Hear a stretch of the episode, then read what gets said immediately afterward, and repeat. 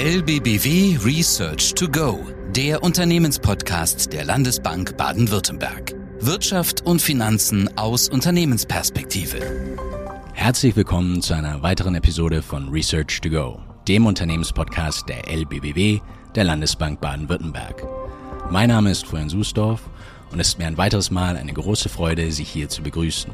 Im Folgenden geben wir Ihnen einmal mehr wertvolle Anhaltspunkte für Ihre Disposition in Ihrem Unternehmensalltag. Wir wollen uns heute mit dem Mittelfristausblick für die wirtschaftliche Entwicklung beschäftigen. Wie sieht es für die kommende Zeit gesamtwirtschaftlich aus? Womit ist zu rechnen? Nicht nur für die kommenden Quartale, sondern für die kommenden circa fünf Jahre. Mit der Eskalation des Konfliktes im Mittleren Osten und mit dem nunmehr mehr als eineinhalb Jahre andauernden Krieg in der Ukraine stellt sich die geopolitische Situation und somit auch die Wirtschaftslage dieser Tage in vielen Teilen der Welt als besonders fragil dar. Diese zu navigieren als zunehmend komplex. Deutschland ist hiervon naturgemäß nicht ausgenommen. Gefragt sind fundierte Analysen und strategische Überlegungen, die das große Gesamtbild in den Blick nehmen. Vor diesem Hintergrund haben wir uns dazu entschlossen, unsere heutige Folge von Research to Go der längeren Frist zu widmen. Was steht zu erwarten auf, sagen wir mal, ein Horizont von fünf Jahren? Das LBW Research diskutiert diese längere Prognosesicht unter der Überschrift Planungsprämissen. Gemeint ist hiermit, unter welche Prämissen und unter welche Annahmen sollte dieser Tage ein Unternehmen eine Planung auf einen Horizont von fünf Jahren stellen? Was sind sozusagen die Grundvoraussetzungen einer längerfristigen Planung? Mit diesen Planungsprämissen wollen wir uns im heutigen Podcast beschäftigen. Wir werfen einen Expertenblick, so gut es geht, in die etwas fernere Zukunft. Um dieses Thema etwas tiefgehender zu ergründen, habe ich mir guter Tradition folgend an dieser Stelle einmal mehr Sachverstand an die Seite geholt. Für alle, die Research to Go kennen, ist dies eine bekannte Stimme. Dr. Thomas Meissner, Abteilungsleiter des LBWW Research im Bereich Makro und Strategy. Ein herzliches Hallo an dich, Thomas. Ein herzliches Hallo auch von meiner Seite an dich, Florian, und an die Podcast-Gemeinde, die zuhört. Und ein herzliches Willkommen an Santino Santaniello. Er ist Fachberater für Zins-, Währungs- und Rohstoffmanagement bei der LBBW für die Region Baden-Württemberg. Santino ist zuständig für die Beratung mittelständischer Unternehmen beim Umgang mit deren Finanzrisiken in der Welt der Zinsen, Währungen und Rohstoffe. In dieser Eigenschaft begleitet er Unternehmen bei der Identifikation und Steuerung von Risiken. Auch leistet er Hilfestellung bei der Bildung einer Strategie für die Absicherung von Grundgeschäften. Santino habe ich heute mit ins Boot geholt, da wir bezüglich Mittelfristausblick auch gleich die Marktimplikationen besprechen wollen für diejenigen, die am Finanzmarkt aktiv sind. Hallo Florian, hallo Thomas, ich freue mich heute hier zu sein, trotz etwas heiserer Stimme. Vielen Dank für die Einladung. Das große Bild. Ich habe es ja eben schon im Intro angesprochen. Wie sieht es aus? Was ist zu erwarten? Wie sieht das LBB Research ganz generell den Ausblick speziell für Deutschland für die kommenden Jahre? Thomas, wie charakterisiert ihr zunächst ganz grob die Wirtschaftsentwicklung Deutschlands auf den Horizont von circa fünf Jahren? Nun, prägend wird auf diesen Horizont nach unserem Dafürhalten weiterhin die gesamtwirtschaftliche Schwäche sein, die wir speziell in Deutschland aktuell erleben. Wir im LB Research sehen für Deutschland für das laufende Jahr eine Rezession und für 2024 nur mäßiges Wachstum. 2025 mag zwar einen gewissen Nachholeffekt dann bringen, aber für die Jahre danach sind wir dann wieder eher skeptisch. Das längerfristige Potenzialwachstum, die Reisegeschwindigkeit Deutschlands verorten wir bei unter einem Prozent.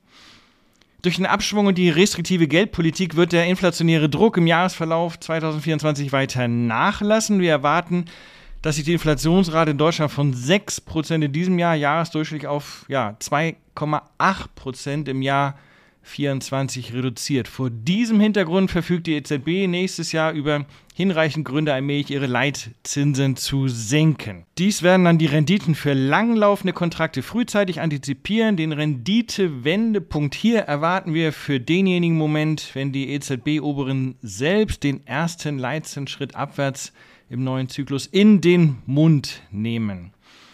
Bei all dem wird die Geopolitik weiterhin ihre Schatten auf die Wirtschaft hierzulande werfen. Ein Waffenstillstand zwischen der Ukraine und Russland ist nicht in Sicht und dies hält die Unsicherheit der Wirtschaftsakteure hoch, so sehen wir das zumindest. Genauso wie der jüngst kriegerisch aufgeflammte Konflikt im Mittleren Osten. Ein Mangel an Gas oder gar Öl für Industrie oder die privaten Haushalte halten wir für die EU absehbar zwar für unwahrscheinlich, aber mit China versus Taiwan ist der nächste potenzielle Brandherd bereits ausgemacht. Das hört sich ja relativ durchwachsen an. Wo seht ihr die Gründe für die aktuelle Bewegungsrichtung?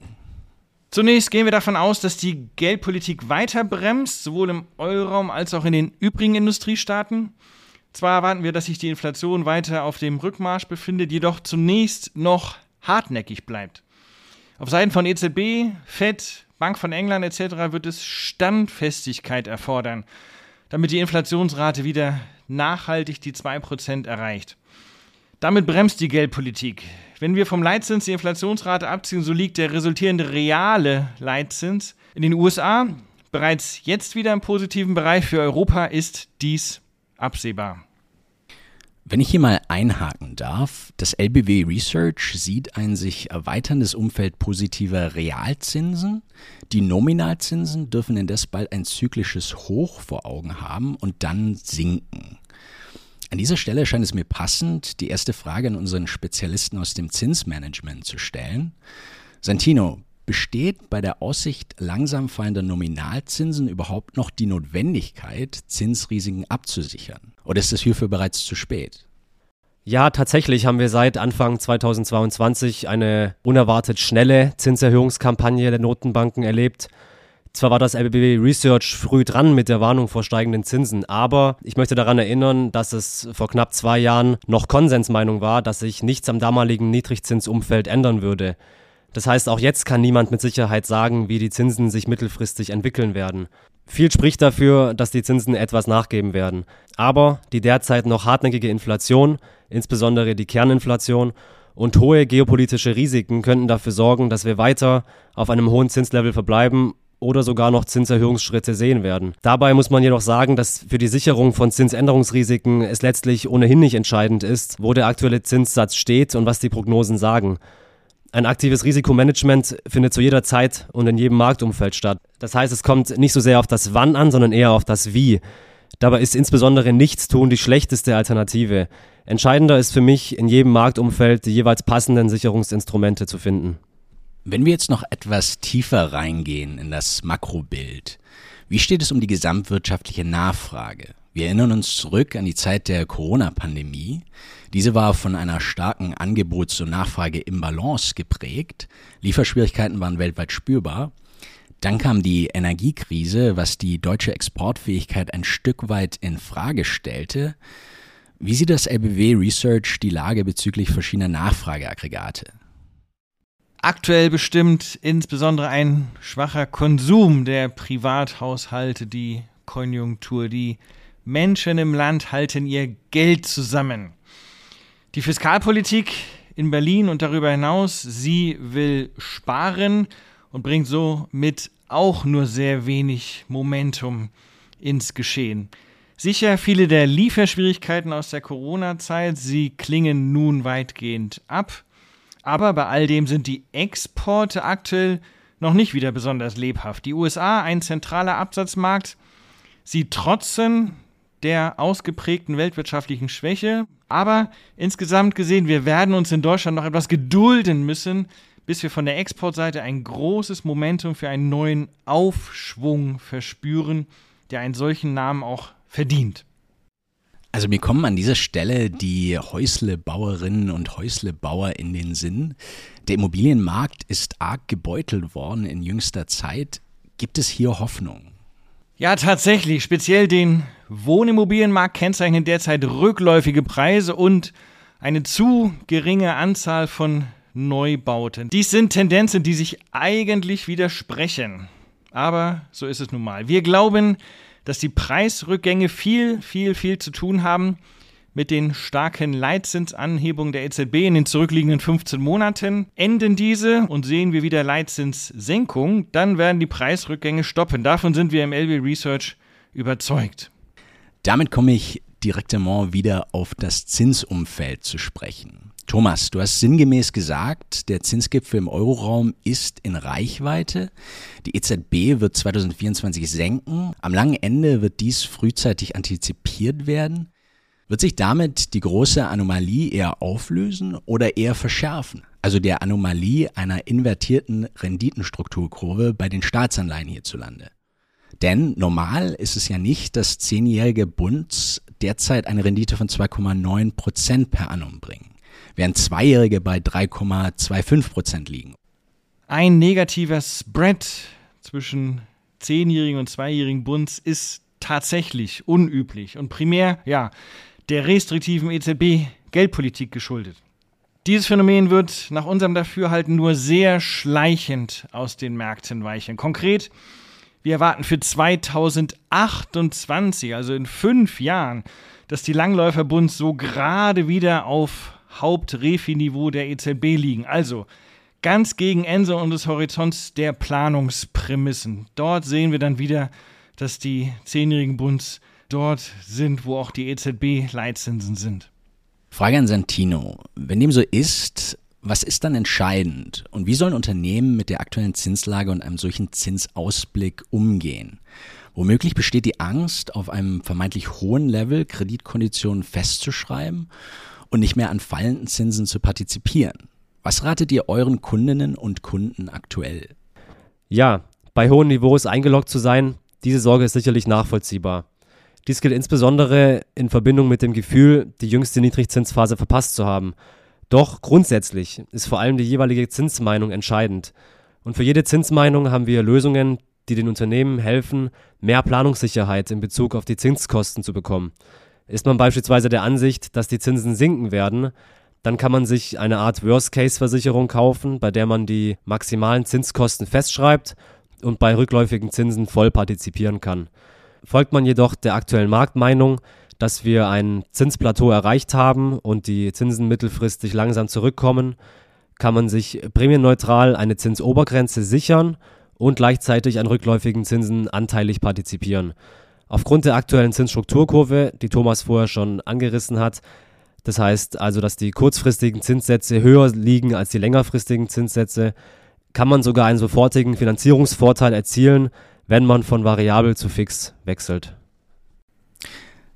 Also wenn wir schon von Zinsen reden, müssen wir ja eigentlich auch über Währungen sprechen. Thomas, wie steht es eurer Ansicht nach um den Euro? Der hat ja letztlich besonders gegenüber dem US-Dollar eher gelitten, speziell seit Juli. Oh ja, der Euro steht aktuell unter Druck und dies ja seit etwa Juli. Damals lag das Austauschverhältnis bei rund 1,12, 1,12. Wir halten dies jetzt im Moment nicht für eine Schwäche des Euro, sondern eher für eine Stärke des US-Dollar. Der Greenback zeigt sich aktuell stark gegenüber vielen Devisen. Der Euro präsentiert sich gegenüber einigen Währungen stark, gegenüber anderen etwas schwächer. Zentral am Devisenmarkt im Jahr 2023, so wie wir das sehen, wie agil agiert eine entsprechende Notenbank? Wie kräftig wird die Inflation bekämpft? Und all dies wird das Bild am Devisenmarkt auch in den kommenden Quartalen prägen. Gegenüber dem US-Dollar heißt dies, wir glauben, dass die Fed 2024 ein paar Monate früher an Leitzinssenkungen gehen wird als die EZB. Gut für den Euro.